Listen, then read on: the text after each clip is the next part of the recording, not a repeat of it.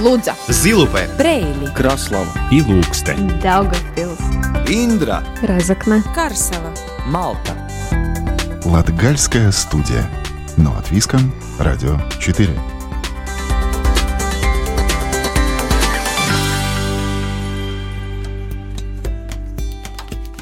Здравствуйте! В эфире Латвийского радио 4 передача «Латгальская студия» и с вами ее ведущая Наталья Терескина. В октябре мы продолжаем рассказывать о сакральном наследии Латгалии. Один из самых сложных этапов – это сохранение сакральных ценностей. Сегодня пообщаемся с художницей Татьяной Вишняковой, которая занимается реставрацией икон. Татьяна молодая девушка, но очень увлечена своим делом – Поговорим о процессе реставрации и о том, почему важно сохранять культурное наследие. Еще узнаем о заброшенных и пустующих храмах Даугапилского края. Послушаем латгальскую музыку и, как обычно, отправимся в исторический экскурс. Латгальская студия. Но от Виском. Радио 4.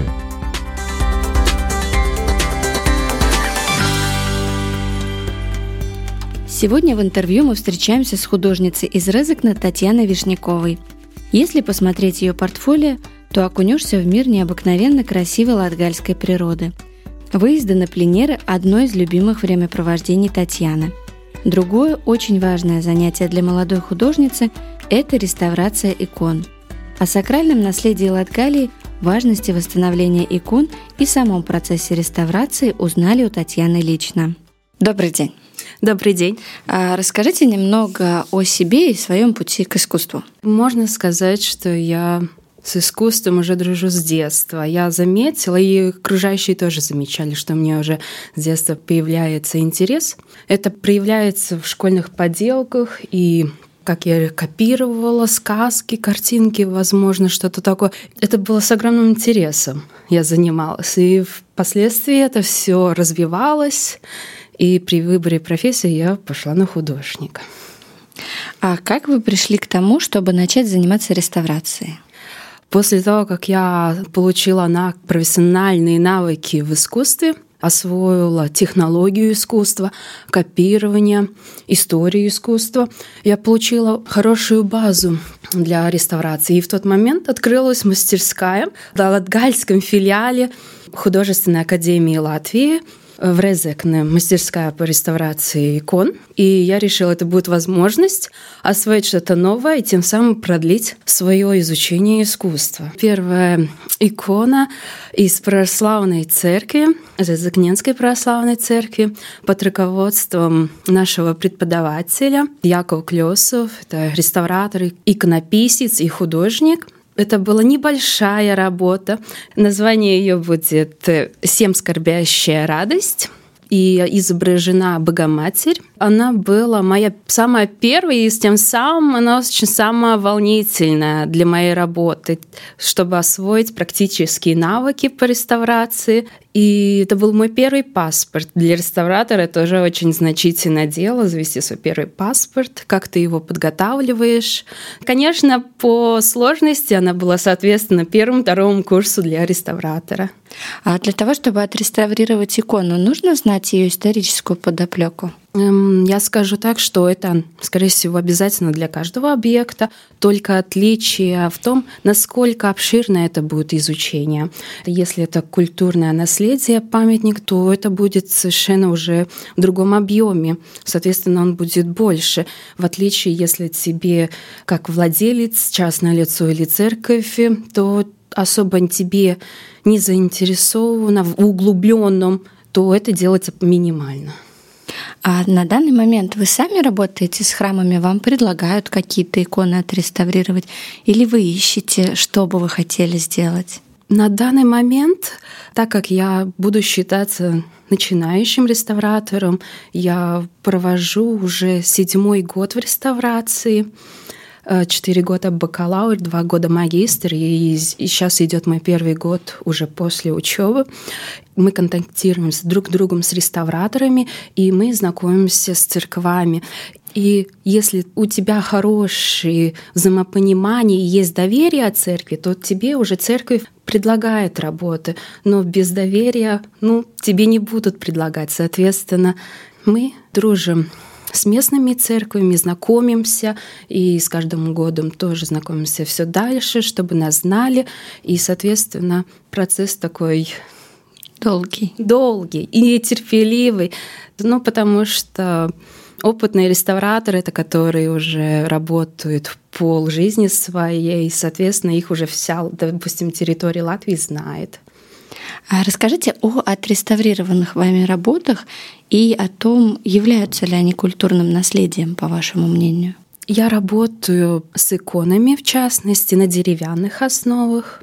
Иногда реставрирую на холстах, и иногда я получала работу моментальной живописи. Я считаю, что все объекты, они культурное наследие.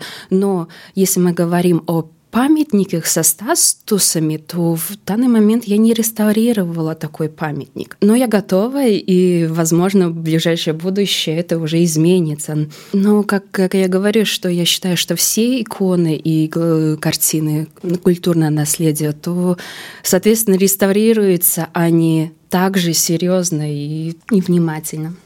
А насколько сложно восстановить икону? Как происходит процесс? Давайте немножко подетальнее поговорим об этом. А, начинается со знакомства, когда тебе говорят, будет объект, тогда ты его обязательно говоришь, надо посмотреть, потому что не видя глазами не, не осознавая всю работу, ты не можешь представить все дальнейший процесс. Когда ты увидел, осмотрел, если ты готов, ты осознал, что это по твоему уровню, по твоим возможностям и твоей компетентности, тогда ты берешь эту работу и начинаешь а, описывать. Мы описываем историю, возможно, какой иконописной мастерской она принадлежит, датировка, тем самым иконографию мы расписываем. Это составляет как бы первую часть паспорта. И дальше составляем программу, и тогда ты уже можешь рассчитать, сколько времени тебе потребует реставрация. Тогда уже начинает после уже осознания всей программы для конкретного объекта, это каждый раз и происходит индивидуально, и тогда ты начинаешь приступать к практические работы, которые ты тоже и фотофиксацию документируешь, и записываешь сами процессы. Казалось, все так просто, да? Казалось бы, Оказалось, так... непросто. Mm. Ну, наверное, следующий вопрос э, тогда такой теоретический, но в среднем сколько занимает реставрация одной иконы? Да, здесь нельзя сказать однозначное время. В среднем будет от одного месяца до трех, но конкретный объект я реставрирую уже третий год. Это моя магистрская работа, которая уже длится третий год за счет того, что я посвятила долгое время изучению его, то есть первой части паспорту, описанию, и практическая часть также была сложная, которую я продолжаю делать. Соответственно, мы выходим уже из нормы рамок, это до трех месяцев. То есть рамки в среднем считаются до трех месяцев? Да, да.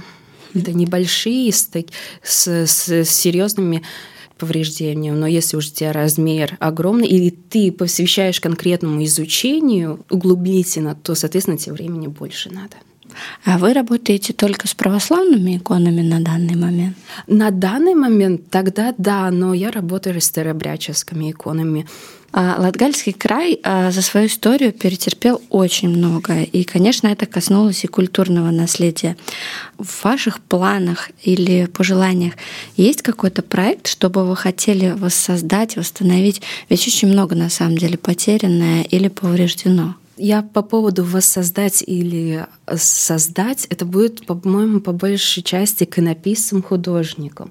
А реставратору мы можем осознать и сохранить. И вот конкретное вот латгальское культурное наследие, я с этим столкнулась своей магистрской работой, когда я осознала, насколько серьезные и значительные объекты, которые мы еще не сами не понимаем.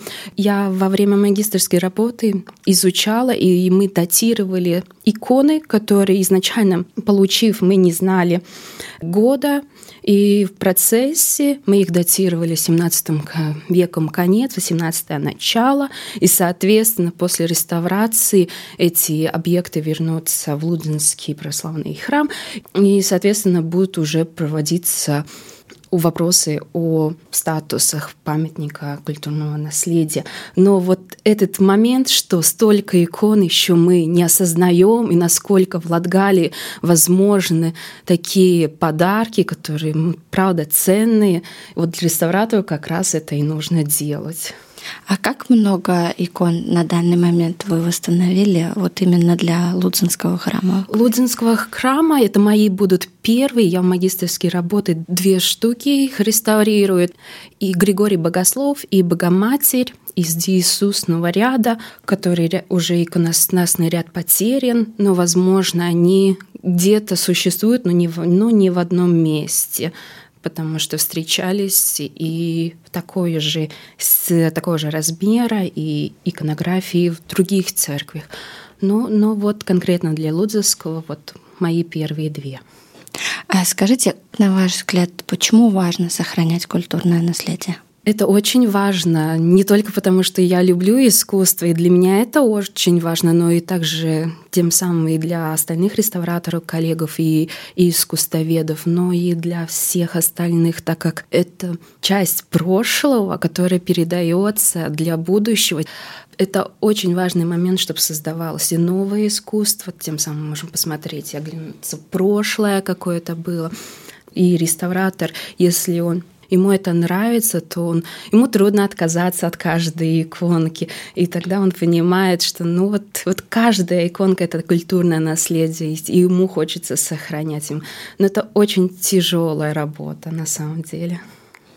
Спасибо вам большое, что пришли, что ответили на наши вопросы. А, я напоминаю, что у нас в гостях была юная художница и реставратор Татьяна Вишнякова. Спасибо вам. Латгальская студия. Но от Виском. Радио 4.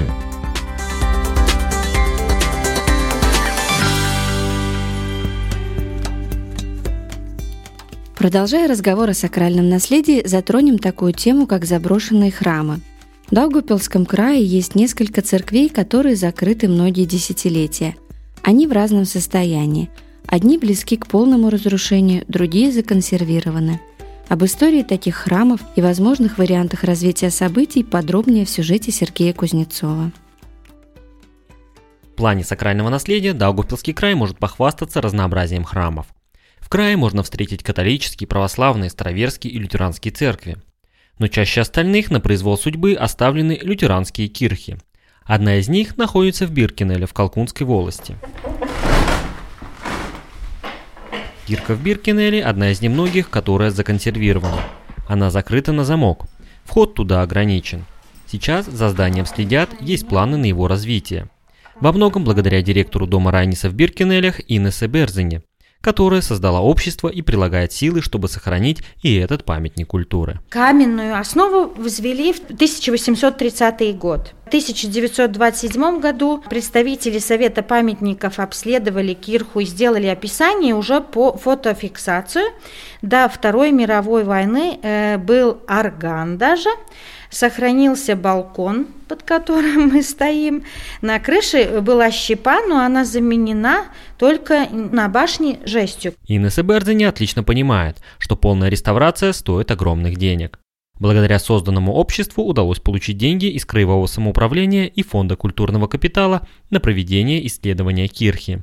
Сейчас решается вопрос собственности. Конечно, были уже переговоры и решения э, в Краевой Думе с депутатами, что это здание перейдет на собственность Долгопилского края юридически эти документы доведутся до ума, тогда мы можем работать дальше.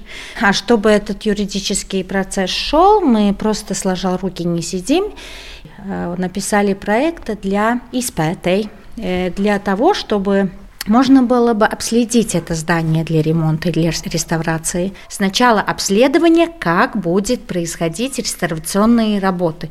Только тогда мы можем действовать. Это все так правильный путь, по идее. Здесь был первый колокол, а уже повыше чуть-чуть был второй. Инна Себерзене надеется, что в ближайшие годы получится восстановить 33-метровую башню Кирхи и установить колокол – Раньше на башне было два колокола. Один бесследно пропал во время Второй мировой войны, а второй хранится в доме Райниса. Также энтузиасты рассчитывают отреставрировать флюгель 17 века, который и сейчас указывает направление ветра. Церковь как такова, она уже не будет жить, она не вернется. Это и не нужно. Но это здание могло бы служить как исторический памятник. У меня такое есть мысли, что в нем мы можем э, располагать э, информацию людям о истории. И человек может зайти, и срабатывает э, сенсор – все включается, этот свет, и он может просмотреть информацию, побыть на балконе реставрированном и послушать, ну как же колокол звенел тогда, еще в 1656 году. Следующая остановка – Кирхов Демоне. Строение находится на холме рядом с дорогой, сразу на въезде в поселок. Вокруг растут клены и опавшие листья плотно застелили землю. Демонская кирха была очень невезучей.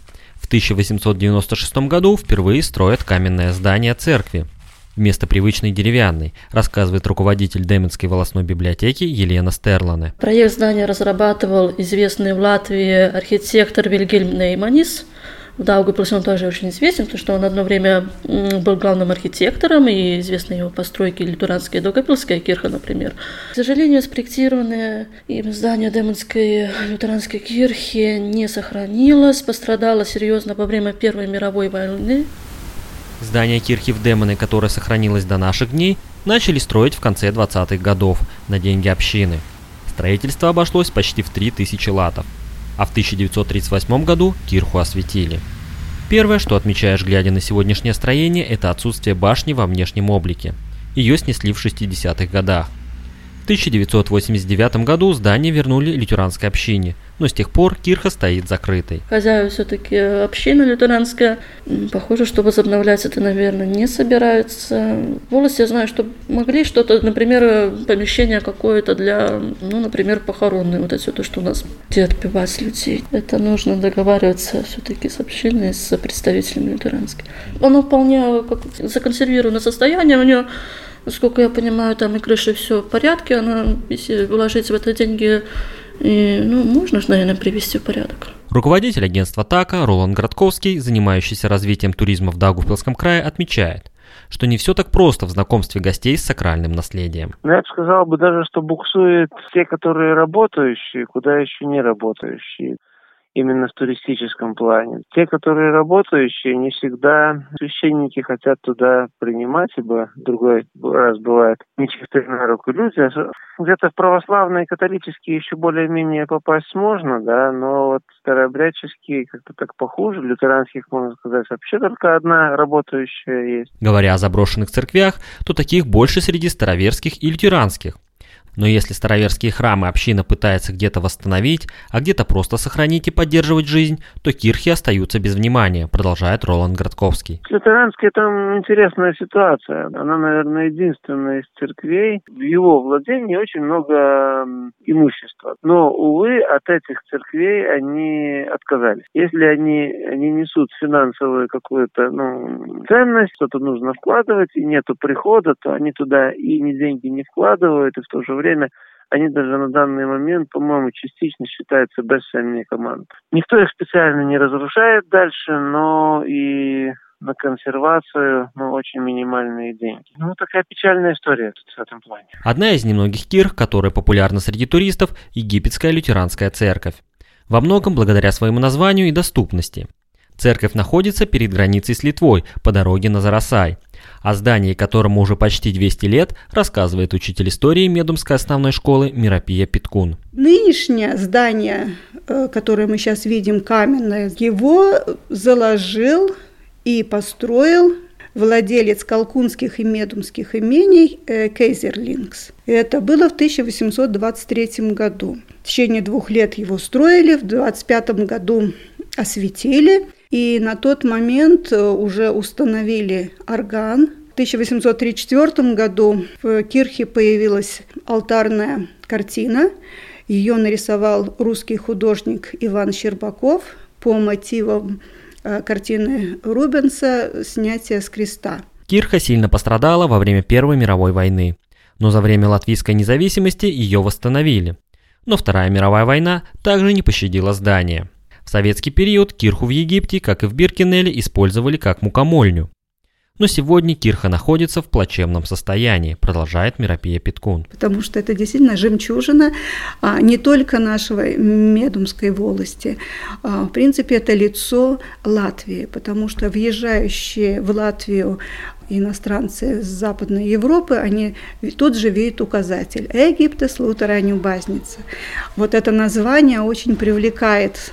А, ну и когда они видят вот это полуразрушенное здание, конечно, воспоминания о Египте сразу становятся в крах, превращаются в крах. Руководитель агентства ТАКа Роланд Градковский не верит, что Кирху когда-нибудь получится восстановить. Лично у меня была инициатива, что само то здание дальнейшее, ну, ввиду того, что оно близкое к аварийному, вообще снести, да, а саму башню, э, это уже было бы дешевле, реальные деньги, э, реновировать, и там очень хорошие виды открываются, да, и оно около самой дороги. Вот это, э, может быть, вполне реально можно было бы, да. Первые истоки строения кирх на территории Даугавпилского края – это середина XVI века. Сегодняшние каменные строения лютеранской церкви стоят на месте тех первых деревянных храмов, которые были призваны распространять христианскую веру и противостоять язычеству, которое даже спустя столетия после крещения благополучно жило в этих землях. Латгальская студия. Но от Виском. Радио 4.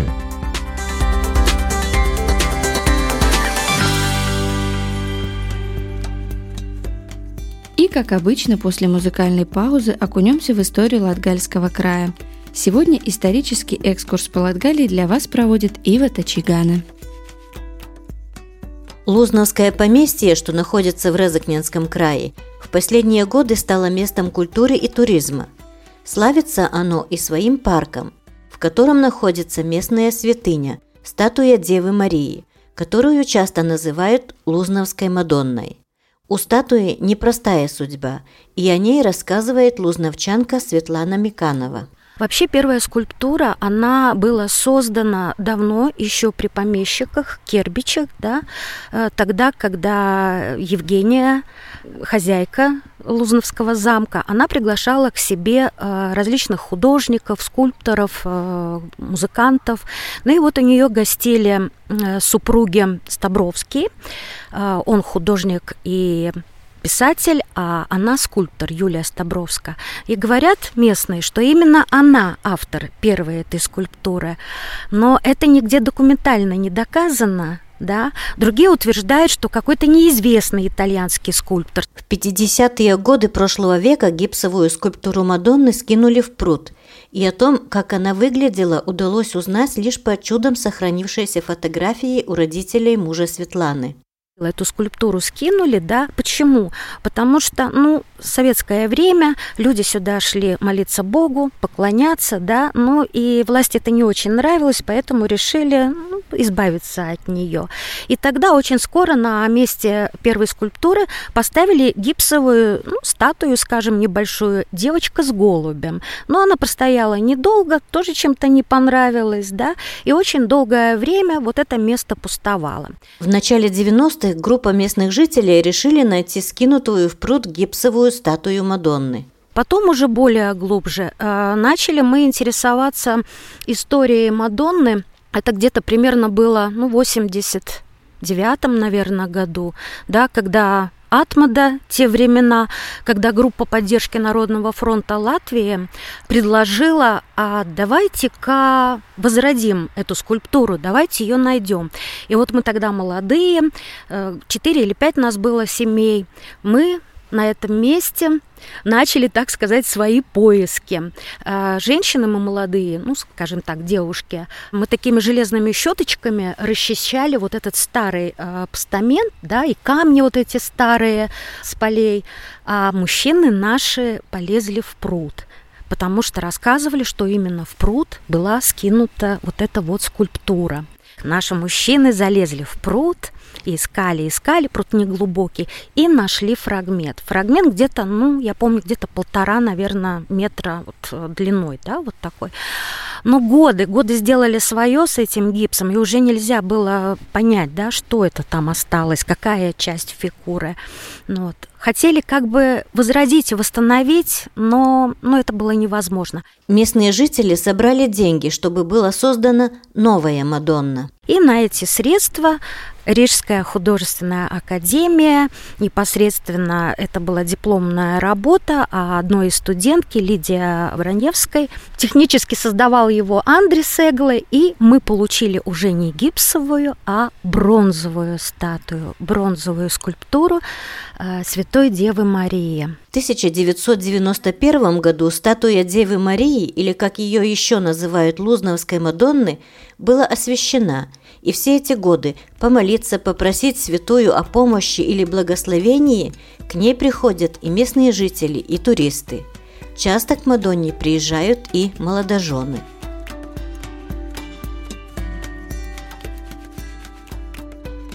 На этом команда Латгальской студии прощается с вами. Сегодня для вас работали Сергей Кузнецов, Ива Тачигана, продюсер Карина Важная и я, ведущая программы Наталья Терескина. Слушайте нас каждую субботу после 11 часовых новостей. Повтор можно услышать в четверг в 20.10, а также на сайте Латвийского радио 4 доступен архив всех выпусков. С любовью из сердца Латгалии. Лудза, Зилупе, Брейли, Краслава. И Ilūkste, Daugavpils, Индра, Разокна, Карсела, Малта. Латгальская студия. Но от Виском, Радио 4.